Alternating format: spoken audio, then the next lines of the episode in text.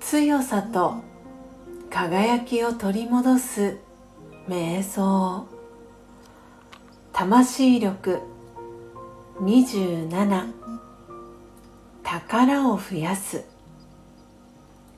客観的に自分自身を見てみましょうどんな良いところがあるでしょう？優しさがありますか？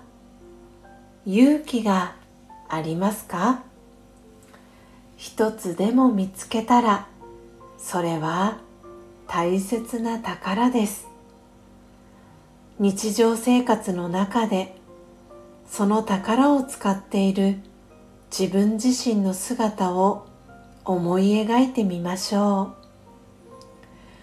人と接する時の態度や顔つきはどのようでしょうか？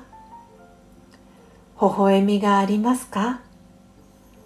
お金は使えば使うほど減りますがこの宝は使えば使うほど増えていきます。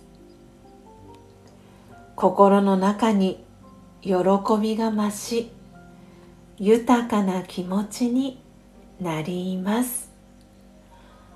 オームシャンティ